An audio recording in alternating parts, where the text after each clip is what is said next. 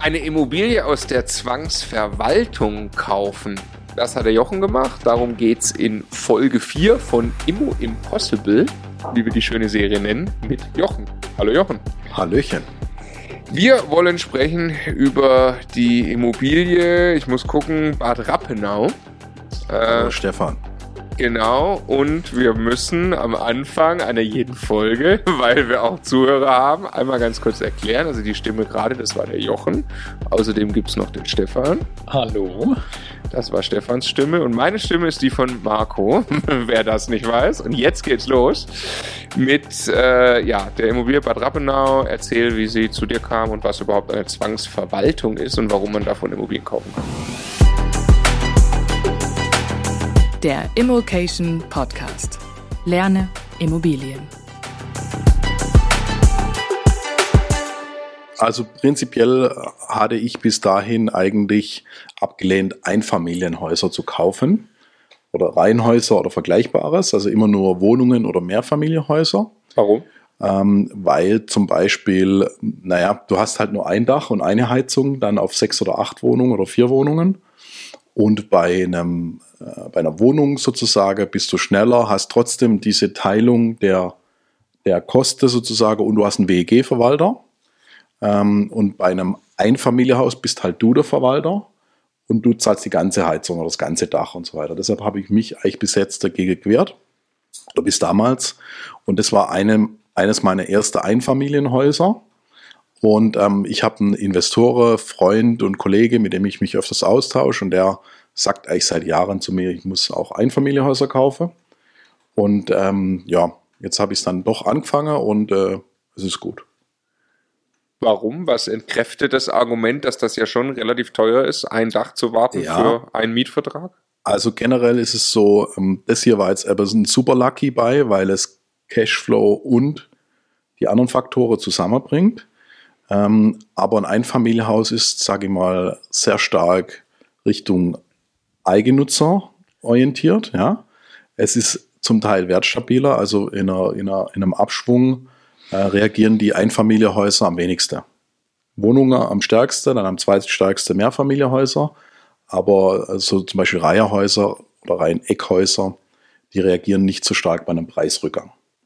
Bezogen auf die äh, Kaufpreise. Ja, in Prozent Rückgang. Jetzt, wenn man sich historisch das anschaut am Chart, ist, sind quasi die Einfamilienhäuser am stabilsten. Ja? Dann hast oftmals einen Grundstückswert dabei, ein ganz guter. Und der Kaufpreis je Quadratmeter Wohnfläche wird nicht so direkt verglichen wie bei Wohnungen und Mehrfamilienhäusern. Das heißt, da spielen auch andere Faktoren eine Rolle. Und das, das Optimierungspotenzial zum Beispiel für Fix und Flip ist gigantisch. Also es ist größer als bei ähm, bei Wohnungen, wenn ja. du es richtig machst, äh, sozusagen. Ähm, wenn du jetzt einfach ein hässliches, altes Reihen-Eckhaus kaufst oder sogar Reihen-Mittelhaus und es ist aber noch nicht so alt, dass du quasi Elektrik und Leitungen machen musst. Ähm, das Thema Heizung kannst du ja einschätzen und machst es optisch richtig schön fit, dann sozusagen kannst du einen super fixen Flip-Deal machen. Und Plan B ist halt, das Ding sozusagen zu vermieten. Ja, äh, wenn du da 5% hast, bei Häusern ist gut, weil die vom Cashflow, von der Rendite nicht so gut sind wie Wohnungen und Mehrfamilienhäuser. Eben aus besagtem Grund, weil du es eben nur auf eine, sozusagen zum Beispiel Familie umlegen kannst. Ein weiterer Vorteil ist, dass du quasi dort eigentlich fast machen kannst, was du willst, wenn dir das Einfamilienhaus gehört. Du könntest eine studentische WG draus machen, du könntest äh, möbliert machen, du kannst eine, zum Beispiel eine äh, Migrationsfamilie reintun, äh, Flüchtlinge oder sowas. Du hast eben niemanden, der dir aufgrund der Teilungserklärung äh, sozusagen sagt, was du zu machen hast. Du hast weniger Streitpotenzial. Weil viele Leute wissen ja nicht, dass du sozusagen bei der möblierten Vermietung auch von der Hausgemeinschaft Probleme bekommen kannst, bei der Kurzzeitvermietung. Das darfst du bei einem Haus jetzt unabhängig vom Stadtrecht machen. Okay, ähm, ich wollte eine Frage nochmal stellen, äh, die du ein bisschen weiter vorher hast du noch gesagt, Preisrückgang. Das war ja. ein Grund für die, ja. ne, den ich nur kurz rausgreifen will. äh, dass du sagst, der Preisrückgang ist nicht so schlimm. Ist, wir reden über Buy and Hold erstmal, Fix Ja. and Flip, vollkommen klar, dass das auch Jawohl. mit Einfamilienhäusern, das ist total logisch, dass das Ja. gut funktioniert und so. Aber bei, bei Buy and Hold ist es für dich, warum ist es überhaupt ein Kriterium, dass da möglicherweise Preise ein bisschen mehr zurückgehen? Ich meine, du hältst die Immobilie doch eh. Oder hat das auch ein Auswirkungen auf Mietpreise? Ähm, also indirekt gehen, gehen natürlich Mietpreise bei einem Preisrückgang der Kaufpreise unter Umständen doch auch ein bisschen zurück mit, in der Neuvermietung zumindest, Hm. aber im Bestand in der Regel nicht. Ähm, aber es hat natürlich auf den Wert sozusagen Einfluss auf dein Portfolio. Okay. Ja, also klar ist es, ich würde jetzt bei einem Preisrückgang die Immobilie jetzt nicht irgendwie anders sehen, wenn die Miete gleich bleibe. Aber generell, sagen wir, wenn der Preisrückgang sehr extrem wäre, könnte ja das Thema Nachbesicherung ein Thema werden, zum Beispiel. Und da ist eben Preisstabilität ein Faktor. Ja. Okay. Aber du hast völlig recht, im Bestand eigentlich gar nicht so relevant. Okay, also hat mich nur es ist, ist sehr interessant, dass Einfamilienhäuser da nicht so betroffen sind, aber das würde mich jetzt im Bestand erstmal nicht so jucken. Ist natürlich bei, bei Fix und Flip oder so. Äh, Wusste ich auch lange nicht. Ja, und Ja. ich kann dir auch nicht genau sagen, warum es so ist. Ich kann dir nur sagen, dass es so ist. Ja. Und das hat mir einer meiner ersten Banker, der eher eigennutzerorientiert war, bewiesen. Mhm. Also ich wusste das nicht, habe es ihm auch nicht geglaubt. Und er hat mir das dann anhand interner Charts der Banken äh, gezeigt. Mhm. Und zwar über einen sehr langen Zeitraum. Und einer der Gründe ist wahrscheinlich, äh, weil die Leute natürlich um ihr Eigentum auch wahrscheinlich länger kämpfen. Ja. Ja, also Ja. das zahlst du eben am längsten, egal wie es geht, und schmeißt es auch nicht schnell auf den Markt, wie jetzt zum Beispiel ein Anleger dann, wenn er panisch wird, halt schneller vielleicht mal was auf den Markt schmeißt oder so. Ja. Das macht ja riesig viel Sinn. Ja. Also das ist total die logische Erklärung dafür. Ja. Weil klar, das ist ein Anlagegut, wo ich sage, ja gut, das verkaufe ich jetzt in schlechten Zeiten oder so. Aber wenn ich selbst drin wohne, das werfe ich ja nicht Ja. auf den Markt. Das zahlst du halt, solange es geht. Ja, Aber ich habe mir ja. auch überlegt, warum ist es so? Ja, ja. Okay, also ähm, Bad Rappenau ist ein Einfamilienhaus. Beschreib's mal ein bisschen. Genau, also ein Einfamilienhaus könnte man jetzt auch sagen, vordere Doppelhaushälfte ist so zusammengebaut hinter mit einem zweiten, aber unabhängig davon sozusagen. Ähm, es ist ein, ein älteres Haus, Baujahr müsste ich nochmal nachschauen. Ähm, liegt an einer ziemlich befahrenen Straße, wobei in dem Ort jetzt, äh, sagen wir mal, kein extremer Durchgangsverkehr ist, aber es ist nicht, nicht unbedingt ruhig. Äh, Fenster sind schon gemacht, innen ist es renoviert, Fassade einmal renoviert, ist aber so mittlerer Standard, sage ich jetzt mal. Mittlerer bis einfacher Standard. Ja. Okay, und die Zahlen grob? Äh, Kaufpreis ähm, sind etwa so 100, ich glaube 136, 128, 130.000 war es etwa. Ja. Hat 180, 128 Quadratmeter Wohnfläche Zwei- Okay. und zwei Stellplätze. Also 1000 Euro den Quadratmeter. Ja. Was ja Ist- schon günstig ist, aber Ja, ist nicht Heilbronn. nein. Weil man hängt vom Standort ab, ob das Genau. günstig ist. Aber wa was würde man dort für Wohnungen pro Quadratmeter bezahlen? Weil du meinst, das ist Ja. nicht immer. äh, Ähm, ich sage jetzt mal Heilbronn minus 10, 20 Prozent. Also früher war der Abstand größer zu Bad Rappenau, mittlerweile haben die sich fast angeglichen. Ähm, also im Moment würdest du dort vielleicht auch so um die zwei plus minus 1000 zahlen für eine Wohnung pro Quadratmeter. Und, aber du musst sehen, das war jetzt schon vor eineinhalb Jahre.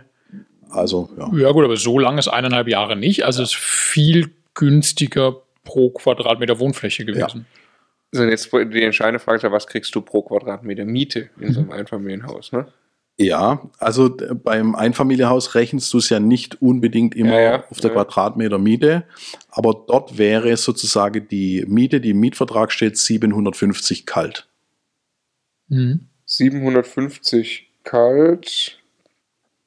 Das sind genau 5,70 Euro Ja, das ist auch ein Vorteil. Ich habe es nicht juristisch prüfen lassen, aber man sagte mir, dass der Mietspiegel bei Einfamilienhäusern auch nicht gilt. Mhm. Ja. Mhm.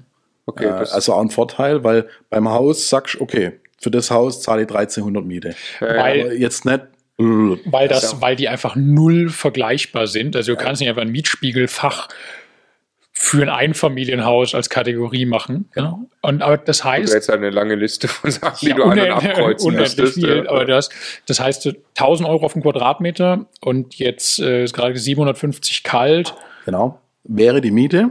Jetzt kommt schon der erste. Ähm, das ein 9%er wäre so. Also das wär, ja. ja. Ähm, und ähm, der Mieter zahlt aber nur 675 kalt, weil es zwei Mietverträge gibt. ja. Mhm. Aber vielleicht kurz nochmal zum Preis und zur Ankaufsstory. Also, also auch kein 9%. Genau, das, das äh, Objekt war sozusagen wohl vor einem halben Jahr oder Jahr davor schon mal auf dem Markt für 200, 220.000. Mhm. Und der Makler hat es, war ein anderer Makler, hat es nicht verkauft bekommen. Ähm, weil es auch ein bisschen eine schwierige Story gibt. Also die Eigentümerin ist wohl aufgrund auch des Mietverhältnisses ein bisschen in wirtschaftliche Schwierigkeiten gekommen, hat ähm, wohl diesen Widerrufsjoker versucht zu ziehen beim Darlehen und es hat nicht so richtig geklappt. Auf jeden Fall hat sie ihre Rate nicht mehr bezahlt, anscheinend, obwohl sie es hätte gekönnt. Aber weil sie es juristisch nicht eingesehen hat, war so ein bisschen so eine Heißblüterin. Mhm. Ähm, und dann kam das Darlehen in Schieflage und dann kam das Ding in Zwangsverwaltung, sozusagen. Ja. Und mal Zwangsverwaltung. Bitte? Erklär mal Zwangsverwaltung. Ja, also wenn quasi eine Bank ein äh, Objekt hat, das ein bisschen in Schieflage kommt, dann kann die sozusagen vor der Zwangsversteigerung die Zwangsverwaltung anordnen. Und das bedeutet, dass sich quasi ein neutraler Zwangsverwalter darum kümmert, die Einnahmen zusammenzuhalten und halt das Objekt in Schuss zu halten, aber nur so, so viel wie nötig. Mhm. Also ein Zwangsverwalter haftet auch persönlich, ähnlich wie ein Insolvenzverwalter. Und deshalb investiert er nur, um den Bestand zu erhalten, er wird aber nie optimieren. Ähm, und ähm, er hat halt die Aufgabe, die Mieteinnahme zu verwalten und an, den, an die Bank dann in dem Fall abzuführen. Also der ist wahrscheinlich vergleichsweise günstig. Der hat sehr viele Objekte im Vergleich jetzt zu einem richtigen Verwalter oder gar genau. Asset Manager, der da die ganze genau. Entwicklung macht und so. Der kann, genau. Ne, also, okay. Genau. Und die, äh, aber die Bank hat dann schon angekündigt, sie wird das jetzt versteigern? Nein, also kann kommen, aber muss nicht sein, weil aus Banksicht ist ja so, die Eigentümerin zahlt die Rate nicht mehr, aber sie kriegt, die Bank kriegt halt die Rate vom Verwalter als vom Zwangsverwalter. Das heißt, sie hat jetzt erst gar, gar nicht mal den Druck, das Ding zu versteigern. Okay, dann erklär mal das komische Mietverhältnis, oder? Das ist, glaube ich, jetzt genau. zu verstehen, warum da überhaupt ein Problem ist. Genau, also das Mietverhältnis ist quasi ähm, äh, eine Flüchtlingsfamilie, hm. ähm, die sich quasi auch nicht richtig gut mit der Eigentümerin wohl verstanden hat. Dann gab es da immer Streit, wer investiert was, oder wer muss was investieren oder nicht und so weiter. Und äh, Fakt ist, es gab eben zwei Mietverträge. Ähm, das habe ich quasi erst hinterher rausbekommen, sozusagen, weil wir haben uns irgendwann gewundert, warum der nur 675 anstatt 750 kalt bezahlt, obwohl wir doch einen Mietvertrag haben.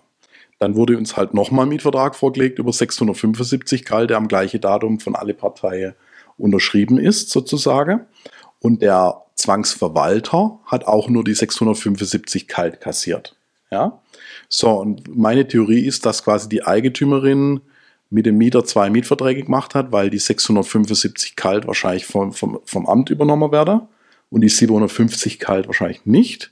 Und der Mieter dann, weil er unbedingt dieses Haus haben wollte, freiwillig äh, Cash schwarz oder auf welchem Weg auch immer mhm. zubezahlt hat. Oder nicht schwarz, aber halt am Amt vorbei ist sozusagen. Ja?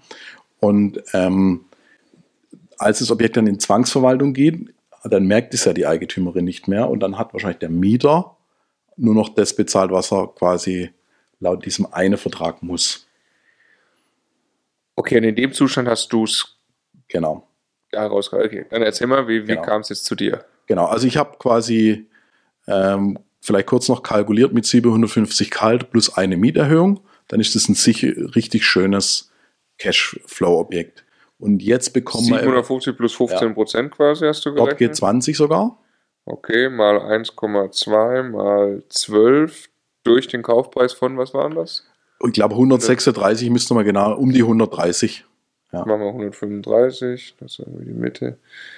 8 Prozent. Mhm. Ja. Schönes Ding, ja. Und ähm, jetzt kriegen wir halt nur die 675 kalt im Moment, ja. Ähm, genau, wie kam das zu mir? Ein ähm, Makler hat mich angerufen äh, mit dem ich schon mal einen oder zwei Deals gemacht habe, aber auch einer von denen, der sagt, er kann mich nicht bevorzugen, aber sagt, ja, Mensch, ähm, Herr Mulfinger oder Jochen, ich weiß gar nicht mehr, ob wir per Du oder per Sie waren, äh, Sie machen doch auch schwierige Immobilie, oder? Ja. ja. also ich habe jetzt hier eine Immobilie, da schreibe ich auch kein Exposé, weil die Immobilie ist verbrannt am Markt. Die wurde vom anderen Makler für 220 ewig lang angeboten und hat nicht funktioniert. Und wenn ich die jetzt wieder anbiete, funktioniert auch nicht. Habe hier aber eine Anfrage, das heißt, ich rufe jetzt nur zwei, drei Leute an, was sie von dem Ding halten, ohne Exposé zu schreiben. Mhm. Ähm, Ding ist in Zwangsverwaltung, das ist das Thema, bla bla bla. Also ich verbrenne mir nicht die Finger, das Objekt ist schon verbrannt, aber ich mache mal einen kurzen Versuch. Was würdest du bezahlen für das Ding oder was würde sie bezahlen? Und ähm, ja, ich habe halt dann irgendwie 120, 130, irgend sowas geboten. Und er sagt, ah, das kriegen wir nicht hin, 150, 160 müsste es sein. Und dann habe ich es halt ein bisschen analysiert, einmal angeschaut, habe halt die ganzen Gründe aufgeschrieben.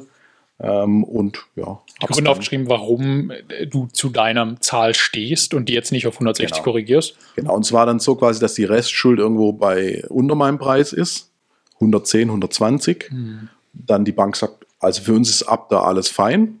Äh, und die Eigentümerin hat dann auch noch 10.000, 15.000 übrig. Und die hat gesagt, ich will das Ding nur weghaben, ich habe nur Ärger. Äh, und ähm, für 220 ging es nicht. Und wenn es ganz schief geht, geht es irgendwann in die Zwangsversteigerung.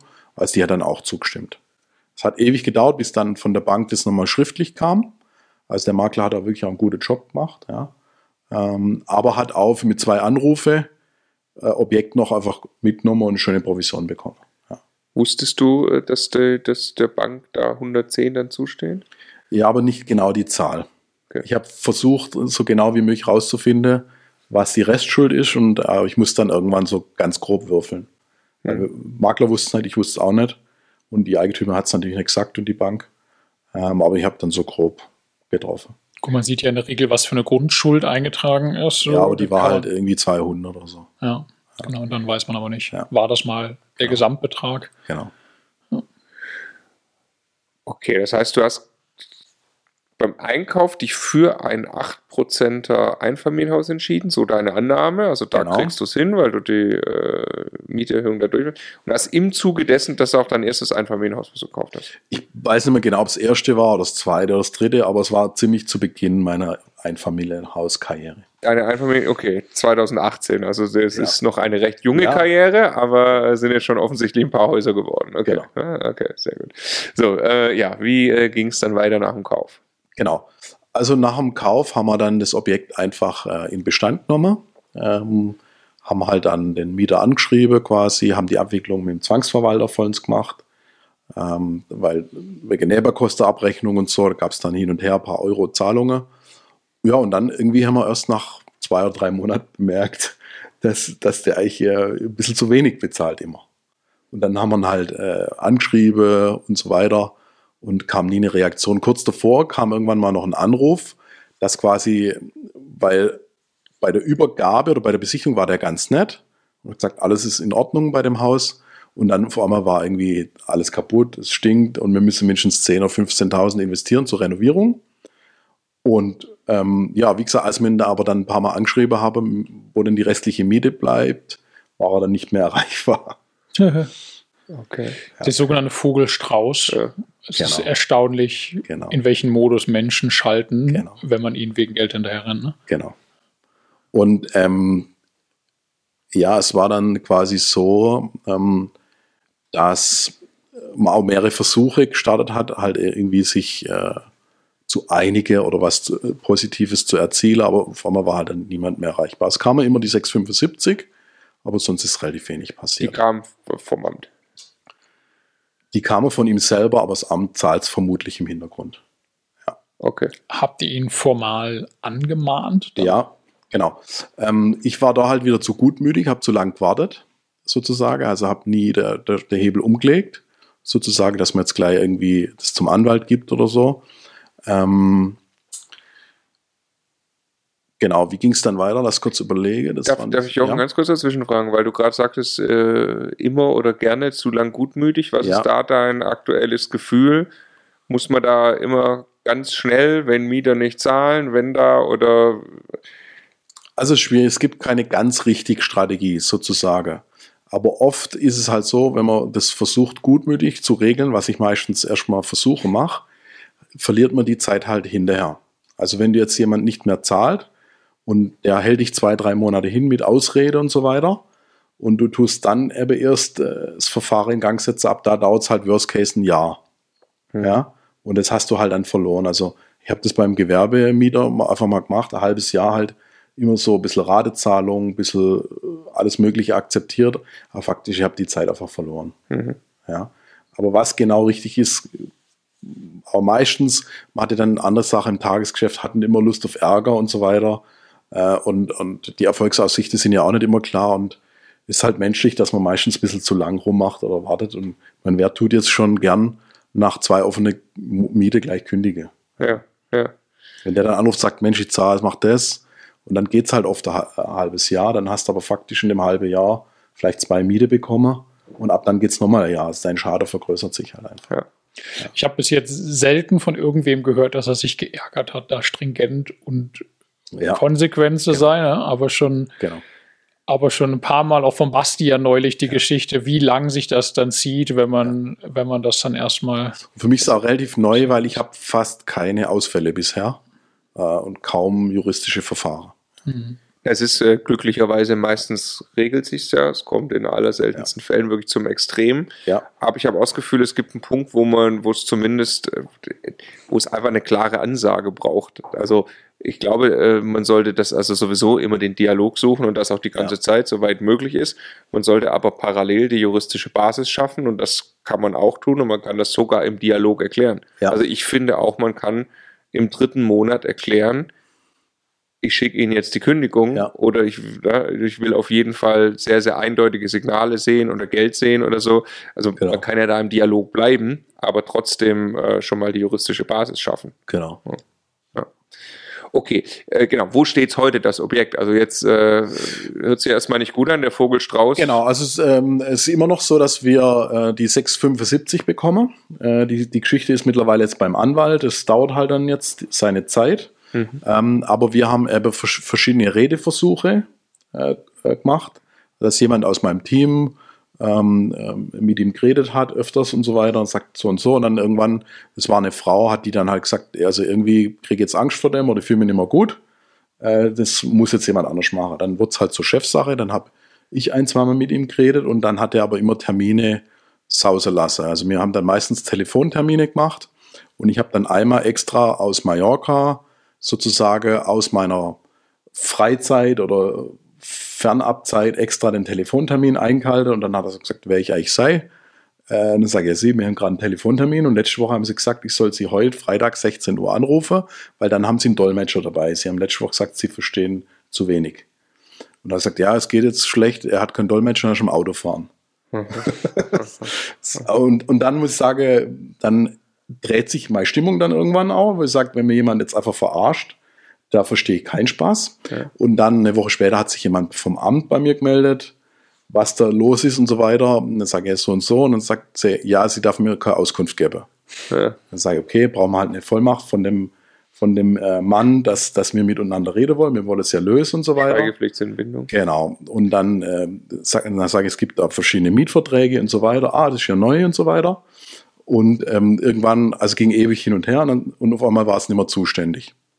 Wo sie sehr hat, es gibt zwei Mietverträge und das könnte Sozialversicherungsbetrug sein. Mhm. Das müsste sie ja melden. Und dann sagt sie, ja, ist nicht mehr zuständig, sie hätten jetzt zum Mieterbund geschickt. Ja, also äh, Mieterbund. Ähm, sie hat ihn jetzt zum Mieterbund geschickt. Genau. Das ist uns jetzt auch ein paar Mal begegnet. Ja, ja, genau. dass das Amt gerne genau. mal sagt. Und dann sage ich, okay, kein Problem, sprechen wir mit dem Mieterbund und so weiter. Dann habe ich dort auch gerufen und sage, ja, der war letzte Woche da, der hat gesagt, er regelt es allein mit ihnen hat sich aber uns meldet er sich nicht mal. Ja? Und faktisch, ich habe jetzt auch gesagt, gäbe es dem Anwalt, lass halt laufen, aber bis jetzt ist auch nicht viel Neues rausgekommen. Ja. Was, was wäre denn deine, deine Handhabe? Also erstmal, der hat ja einen Mietvertrag, da steht 675 drin. Genau, also das Problem ist halt generell, wir haben ja gesagt, normale Miete und dann Mieterhöhung. Das heißt, die ja. Mieterhöhung macht keinen Sinn, die jetzt erstmal zu machen, bis man nicht sicher juristisch geklärt hat, was ist jetzt die echte. Miete sozusagen, ja. Und ähm, da es zwei unterschriebene Mietverträge gibt, ist es natürlich etwas schwierig zu beweisen. Allerdings hat er ja die höhere Miete nachweislich an die Alteigentümerin bezahlt. Die Kontoauszüge habe ich auch und so weiter. Okay. Aber wir müssen halt jetzt so, so, sozusagen juristisch durchziehen, dass man die Miete erstmal beweise und dann könnte man erst die Erhöhung machen. Ja? Und die Frage ist, ist es halt ein Kündigungsgrund oder nicht? Und läuft da genug auf, dass zwei Monatsmiete theoretisch offen sind? Ja. Und also es dauert halt jetzt einfach erstmal ewig. Ja. Genau, weil 6 für das sind 75 äh, im Monat, ja. das sind ja, ja in, in, zwei Jahren ungefähr, ne? Ja, genau. und ist, ja. man ist schon Geld und man muss es ja auf den Faktor umrechnen, was es quasi am Wert ausmacht mhm. und die Mieterhöhung kann ich nicht machen und es ist immer noch fair, die Miete. Also das Haus ist sehr fair vermietet. Mhm. Er hat damals gebittelt und gebettelt bei der Eigentümerin, dass er das kriegt und jetzt versucht er die Leute halt über die Schiene mhm und selbst wenn er sagt, er kann das nicht zahlen oder gibt es irgendeine Lösung, aber dann komplett auf Tauchstation ist natürlich schwierig, ja. Auf der anderen Seite, ich versuche mir auch immer in die Lage reinzuversetzen, wie denken die Leute jetzt oder, oder was ist da genau los, warum agieren die so, ja. Ist es das wert gewesen, der Deal? Ja. Warum? Naja, im Moment habe ich jetzt trotzdem, selbst wenn er zu wenig zahlt, die 5,36 Prozent Rendite. Ja. Also alles drin. Ich habe sozusagen 152 Euro Cashflow. Ja. Das heißt, darunter geht es auf gar keinen Fall. Das zahlt sich das Amt. Ja. Ich habe das Potenzial, dass er irgendwann die 750 zahlt, vielleicht die 900. Wenn aus irgendeinem Fall er mal rausgehen würde, also wenn er nach einer Mieterhöhung hätte man schon 6,42 Prozent Rendite, 294 Cashflow. Mhm. Wenn das Ding irgendwann mal leer wird, kann ich überlegen, ob ich es wieder ganz normal vermiete, 900 bis 1000 oder ob ich sage 1200 an Monteure, mhm. ja, dann wäre das eine Rendite von 8,58, ein Cashflow von 580. Das wäre wieder möblierte Vermietung? Nein, nur Monteure, aber unmöbliert. Ich sage, macht selber oder wir machen ganz einfache möblierte. Ja. Okay. ja. Aber Monteure suchen halt so Häuser mit vielen Zimmer und wo sonst niemand was interessiert, weil da kann es dann auch mal lauter werden. Und das ist Objekt ideal. Die ziehen ja. da dann mit ein paar Männern ein, äh, genau. machen abends ein bisschen Halligalli, trinken genau. da ihr Bierchen genau. und müssen da nicht auch nicht Direkt nebenanischer Pizzaservice, der hat auch schon angerufen, er will unbedingt das Objekt mieten, wenn es mal frei wird. Hm. Offensichtlich hat er mitbekommen, vielleicht vom Mieter, dass er zu wenig bezahlt, ich weiß es nicht. Hm. Auf jeden Fall hat er bei uns im Büro angerufen, hat gesagt, er möchte das Objekt mieten, er zahlt auch mehr. Ich sage, ja, aber es ist halt vermietet im Moment, ja. Und die, es ist eine Großbaustelle in der Nähe, also da ist das Objekt gut geeignet. Und ich könnte das Objekt ja, wenn ich wollte, für 170 oder 180.000 verkaufen. Leer, leicht renoviert oder mit besserem Mietvertrag 200, 220. Mhm. Ja. Deshalb sage ich, Deshalb hat sich trotzdem gelohnt. Für mich sind es jetzt keine schlimmen Probleme oder unlösbare Probleme.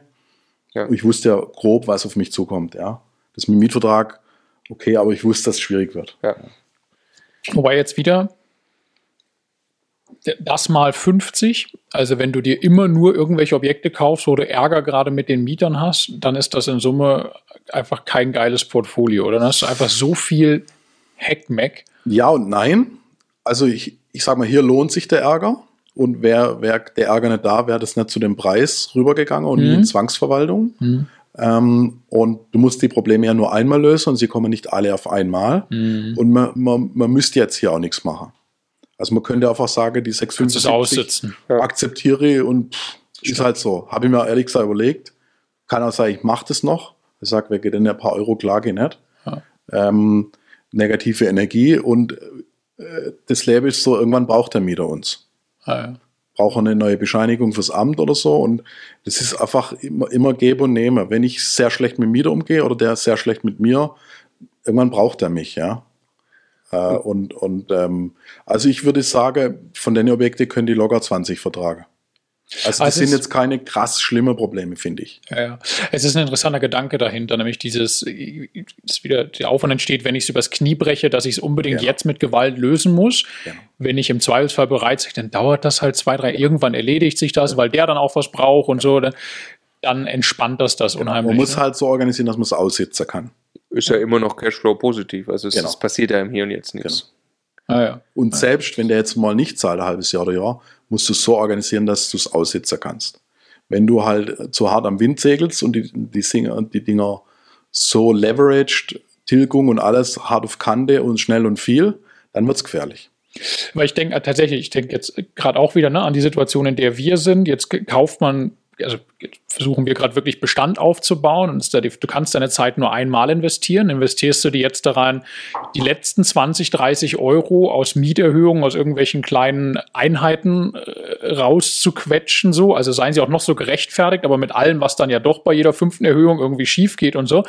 Oder sagst du, komm, ey, das bleibt jetzt einfach wirklich sehenden Auges gerade mal liegen, obwohl das weniger ist, als da irgendwie fließen könnte. Der ein oder andere zieht vielleicht aus, dann ja. hast du gar keinen Ärger. Ja und die Zeit investierst du einfach doppelt und dreifach gerade da, wo sie einen größeren Hebel hat. Und genau. aufräumen im Sinne von dann solche Dinge nach und nach, man kann es ja immer noch. Ne? Genau, also ich sage, kauf lieber ein bisschen zu viel ein und zu gute Preise hm. und optimier die letzten 20 Prozent nicht. Ja. Oder irgendwann. Genau, das kannst du machen. Strukturen, wenn die das Zeit, machen. Das, das, am krassesten optimiert ja Zeit.